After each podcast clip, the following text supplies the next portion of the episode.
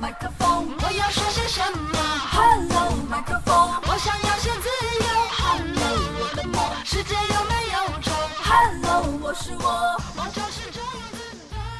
大家好，我是主播山石，让我们一起继续分享蔡康永的说话之道。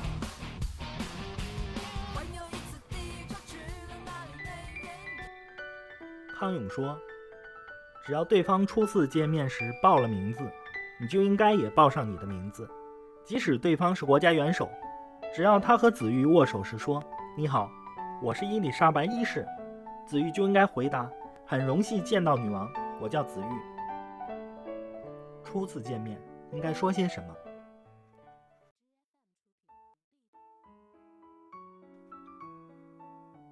子玉从念大学开始。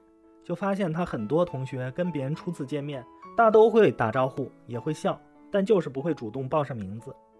子玉搞不懂这件事，有次忍不住问了：“嗨，你好，我是子玉。”“你好。”对方果然没有报上名字。那请问你怎么称呼？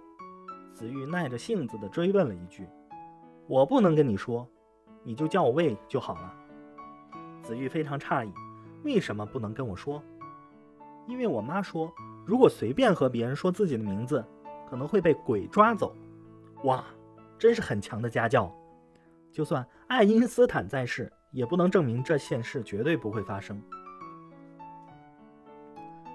所以，如果你有这样担心被鬼抓走的话，我非常同意你永远都不要随便把你的名字告诉别人。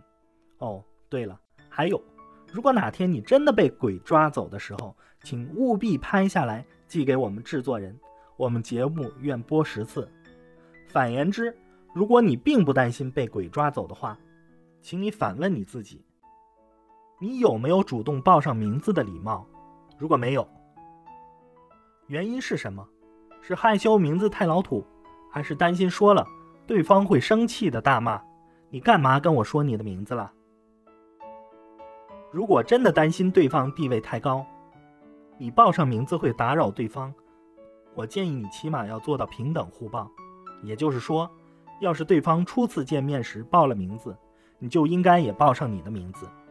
即使对方是国家元首，只要他和子玉握手时说“你好，我是伊丽莎白一世”，子玉就应该回答“很荣幸见到您，女王，我是子玉”，